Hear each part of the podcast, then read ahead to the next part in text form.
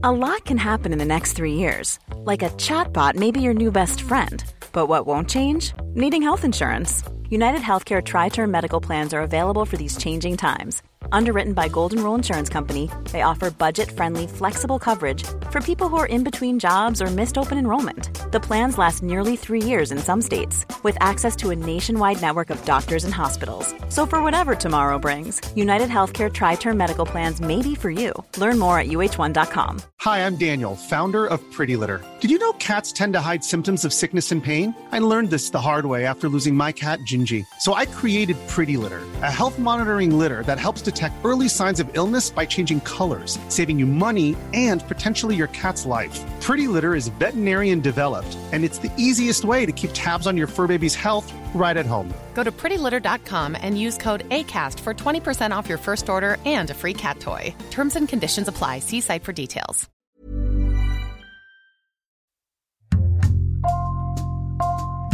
Bonjour, c'est Jules Lavie pour Code Source, le podcast d'actualité du Parisien.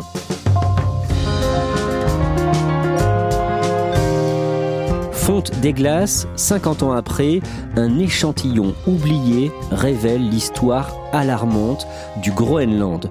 Vous avez peut-être lu cet article du 15 mars dans le Parisien, grâce à des morceaux de roches et de terre prélevés par accident il y a un demi-siècle et qui n'intéressaient personne pendant des décennies, des chercheurs ont prouvé que la calotte glaciaire du Groenland a complètement fondu il y a un million d'années. On vous raconte cette histoire aujourd'hui dans Code Source avec Gaël Lombard, spécialiste sciences au Parisien.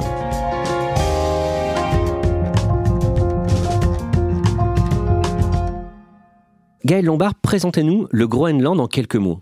Alors le Groenland, c'est euh, l'île la plus grande du monde, euh, vaste comme quatre fois la France. Elle se situe dans l'hémisphère nord, entre euh, l'Amérique du Nord et l'Europe. C'est un territoire qui est sous autorité danoise. Elle est recouverte à 85% de glace. L'histoire de cette euh, découverte remonte au début des années 60, en pleine guerre froide entre les États-Unis et la Russie soviétique. L'armée américaine décide de construire une base militaire dans le nord du Groenland. Oui, alors on est dans un contexte euh, très tendu. Euh, L'Union soviétique a pris une sorte d'ascendant technologique en lançant Sputnik en 1957, donc le premier satellite. Et surtout, il y a une course aux armements nucléaires. On sait que l'URSS euh, développe des armes nucléaires de plus en plus puissantes qui menacent les États-Unis. Les Américains ne peuvent pas atteindre le bloc soviétique depuis euh, leur pays. Ils décident donc de créer cette base euh, au Groenland. Le projet est baptisé Iceworm. quel est le but? Que veulent faire les Américains concrètement avec cette base en fait? Ils veulent pouvoir déployer 600 missiles en les faisant passer sous la glace et pouvoir riposter si euh, jamais euh, les États-Unis étaient attaqués. Donc les Américains construisent cette base dans le nord du Groenland, base baptisée Camp Century, mais officiellement c'est présenté comme un projet scientifique, c'est ça? Effectivement, euh, c'est la couverture. Il y a des soldats et des scientifiques de l'armée américaine qui sont là pour percer les secrets de la survie dans, dans l'Arctique. Hein, je cite un, film de propagande de l'époque. Ils sont là aussi pour étudier la glace et puis tester un, réacteur euh, nucléaire portable pour subvenir aux, besoins d'une communauté qui serait éventuellement installée euh, dans un endroit euh, reculé. Alors, comme Century est, est censé accueillir jusqu'à 250 personnes hein, qui logent en fait à quelques encablures d'une rue principale, tout ça est sous la glace. Ils disposent même d'une chapelle et d'un théâtre mais effectivement, l'objectif militaire euh, n'est jamais cité à l'époque. Euh, on est là pour faire de la science. The Greenland ice cap, a fantastic glacier older than man himself.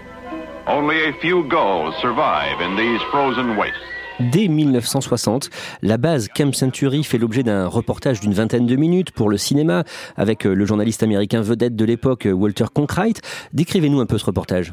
Alors on y voit des paysages absolument sublimes, hein. on y voit euh, la calotte euh, glaciaire vue du ciel, et puis on y voit ces soldats aussi qui partent pour un trajet de trois jours, rejoindre le Camp Century qui est évidemment très isolé. Ils emportent avec eux de la nourriture et des chiens de traîneau. We approach Camp Century. We've been on the trail three days from Camp Tuto. These surface buildings are for the construction force. They'll be torn down when Century is finished, for then the camp will be all underground. Et puis surtout, on les voit construire euh, cette base absolument euh, incroyable, euh, consistant à faire des tranchées dans la glace avec une rue principale et puis des rues perpendiculaires dans lesquelles chacun loge. On les voit construire ces habitations qui sont en fait des tentes chauffées par des poêles, mais bien sûr, on ne voit aucun missile. First, they work the probe down some 20 feet to confirm and pinpoint the subsurface danger. Next, they drill a bigger hole for the explosives.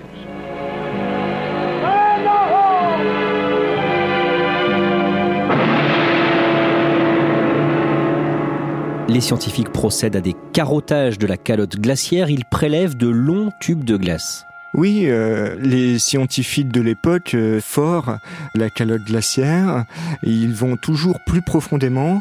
Leur troisième euh, carotte fait 1 km 4. Elle va même taper contre le sol tout au fond. Et du coup, les chercheurs remontent à la fois 1 km 4 de glace, mais aussi quelques mètres d'échantillons de roches subglaciaires qui sont sous la glace. Ces forages sont euh, supervisés par un, scientifique, un Américain, un certain Chester Langway. Qu'est-ce qu'on sait lui? Alors Chester Langway, euh, c'est un, homme de 30 ans. Il est né dans le Massachusetts. Euh, il a fait l'armée. Hein. Et puis, il apprend aussi la géologie à l'université de Boston. Et il est assez grand, assez, assez costaud. Il est décrit comme quelqu'un à la fois d'affable, mais, mais ayant du caractère. S'intéresse à des petites bulles qui se trouvent coincées euh, dans la glace. Et du coup, on lui confie euh, ce carottage.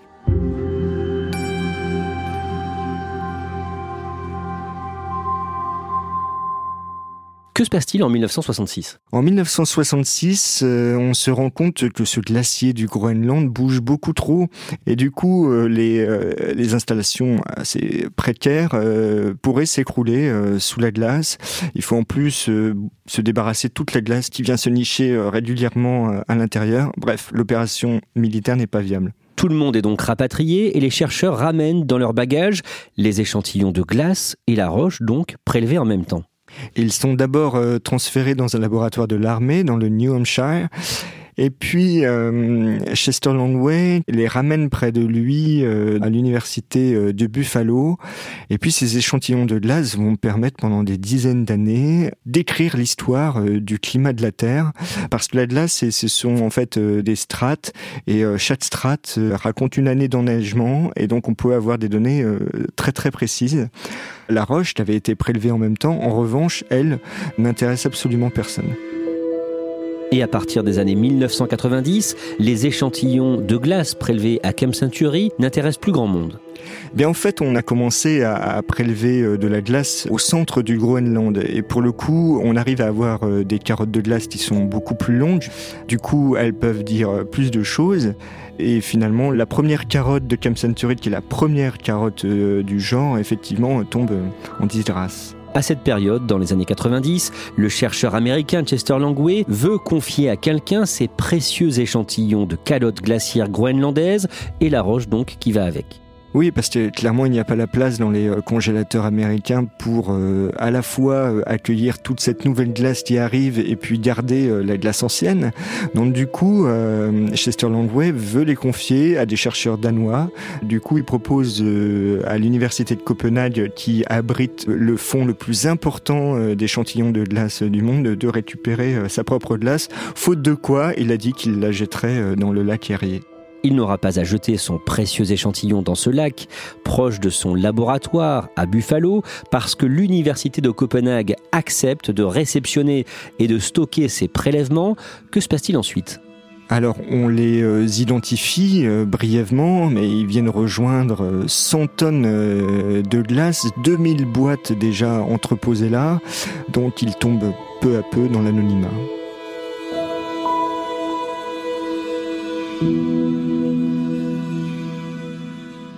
Que se passe-t-il en 2017 En 2017, l'université de Copenhague se dote d'un nouveau congélateur beaucoup plus grand, beaucoup plus moderne. C'est l'occasion pour les chercheurs danois de faire l'inventaire euh, des échantillons euh, les moins bien identifiés. Et ils tombent sur des échantillons de terre. Alors c'est assez surprenant de trouver des échantillons de terre parmi tous les échantillons de glace ils viennent à en conclure que c'est la Terre qui a été prélevée sous la glace par Chester Longway euh, en 1966. Comment était euh, conservée euh, cette terre alors cette terre, pour l'anecdote, était dans des boîtes de biscuits en verre. Vraisemblablement, c'est Chester Langlois lui-même qui les a placés euh, dans les années 70 dans ces drôles de bocaux. Et ces échantillons de roche, a priori, ils intéressent du monde?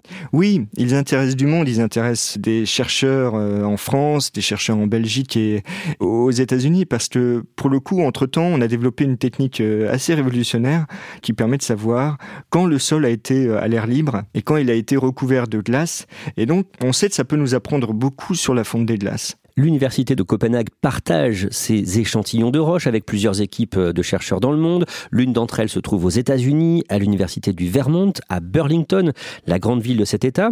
Que font les chercheurs dans ce laboratoire? Les chercheurs vont euh, prendre ces sédiments et les couper en, petits morceaux de façon à pouvoir les passer sous le microscope. Et à cette occasion, ils découvrent dans le liquide des toutes petites euh, particules noires qui flottent et ça va beaucoup les intriguer. Ils vont prendre une pipette et euh, placer ces petits objets sous le microscope. Et là, ils vont se rendre compte qu'il s'agit en fait de, de, fossiles de plantes, c'est-à-dire des tiges, des feuilles, des bouts de mousse, de végétation. On saura plus tard que ces fossiles datent d'il y a un million d'années. Ça veut dire qu'il y a un million d'années, à la place de la calotte glaciaire groenlandaise, il y avait de la végétation? Exactement. Ça veut dire que là où il y a aujourd'hui plus d'un kilomètre de glace, il y a eu de la toundra et probablement une forêt boréale. Comment réagit le chercheur qui dirige euh, ces travaux, Andrew Christ?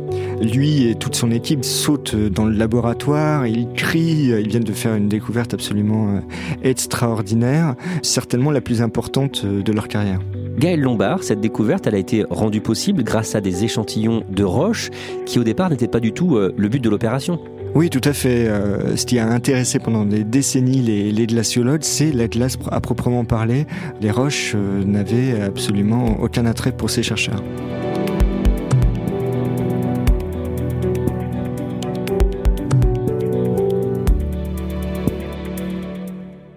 Chester Langway, le chercheur américain qui avait supervisé les, les forages dans les années 60 au Groenland, est-ce qu'on sait s'il est encore en vie?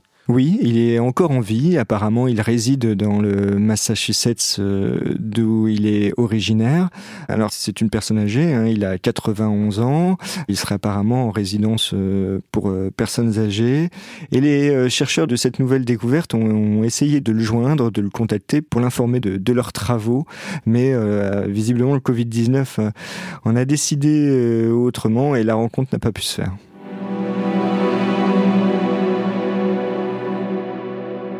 Gaël, grâce à vous, on est maintenant en ligne avec l'un des co-auteurs de cette étude, un Français, Pierre-Henri Blard, chercheur au CNRS à Nancy, paléoclimatologue. Pierre-Henri Blard, est-ce qu'on savait déjà qu'il y a un million d'années, la calotte glaciaire du Groenland avait complètement fondu? Il y a un million d'années, on avait des indications indépendantes basées sur d'autres archives, notamment des archives océaniques. ce sont les, sédiments euh, qui ont été aussi collectés par carottage et qui montraient euh, la présence de pollen euh, qui explose euh, à ces périodes-là, notamment à un million d'années. Donc euh, nos datations sur les roches préservées sous le glacier permettent de rajouter des pièces au puzzle, des pièces importantes qui permettent de dresser un tableau cohérent d'un Groenland qui était euh, quasiment totalement déglacé il y a un million d'années. Comment vous avez fait pour dater tout ça? Alors pour dater ça, on a utilisé une méthode qui consiste à mesurer des éléments très rares dans les roches qui ont la particularité d'être produits par euh, l'interaction entre les particules qui viennent du cosmos et les roches de l'environnement terrestre. Donc ce qui se passe, c'est que ces particules vont frapper les roches quand les roches sont à la surface. Et donc là, vous avez production de ces éléments, comme le beryllium 10 ou l'aluminium 26. Et quand la glace réavance, et là on parle vraiment de, glace très épaisse, hein, le glacier du Groenland c'est 1,5 km d'épaisseur au niveau de Camp Century, quand le glacier se met en place, il joue le rôle d'écran et à ce moment-là, quand le, glacier a recouvert la roche, eh bien, on arrête la production de ces éléments particuliers. Et en regardant leurs rapports, nous, les, géochronologues, on est capable de vous dire à quel moment la glace était absente et combien de temps elle a été absente. Et c'est avec ces méthodes géochimiques qu'on a pu dater la disparition du Groenland à un million d'années et sa fonte partielle à 400 000 ans. Il y a un million d'années, quand la glace du Groenland a complètement fondu, est-ce qu'il faisait beaucoup plus chaud qu'aujourd'hui? Il y a un million d'années, il faisait pas beaucoup plus chaud que maintenant. Il faisait un peu plus chaud, de l'ordre de 2 à 3 degrés par rapport à aujourd'hui. Là, je parle de température moyenne globale. Hein. Euh, au niveau du Groenland, il faisait sans doute 10 degrés de plus. Mais en température globale, c'était plutôt de 2 à 3 degrés. Si la calotte glaciaire du Groenland fond complètement, euh, quelles seraient les conséquences pour l'humanité notamment? Si la calotte glaciaire euh, du Groenland fond complètement, ça fait une hausse du niveau marin de l'ordre de, de 6 à 7 mètres. Et ça veut dire que vous en noyez énormément de zones côtières qui sont densément peuplées. Là, on parle de plusieurs milliards d'êtres humains. Et donc, euh, euh, c'est très important de savoir à quelle vitesse ça va se produire, cette hausse du niveau marin, puisqu'il va falloir anticiper des déplacements de villes et de populations.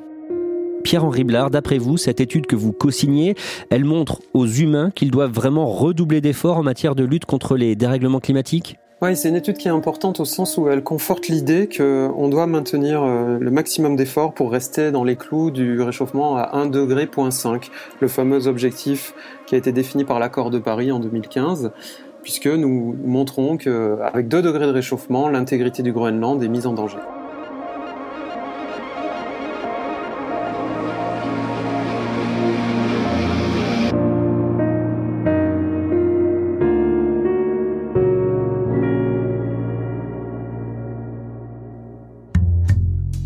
Merci Pierre-Henri Blard et merci à Gaël Lombard. Gaël, votre papier sur ce sujet est à lire dès maintenant sur leparisien.fr.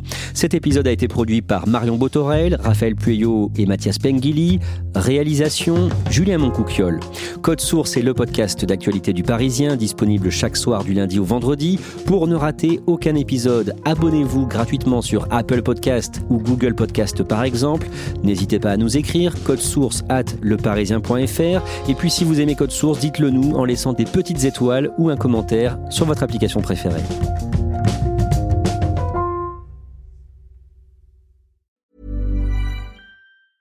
Normally, being a little extra might be a bit much, but not when it comes to healthcare. That's why United Healthcare's Health Protector Guard fixed indemnity insurance plans, underwritten by Golden Rule Insurance Company, supplement your primary plan so you manage out of pocket costs. Learn more at uh1.com.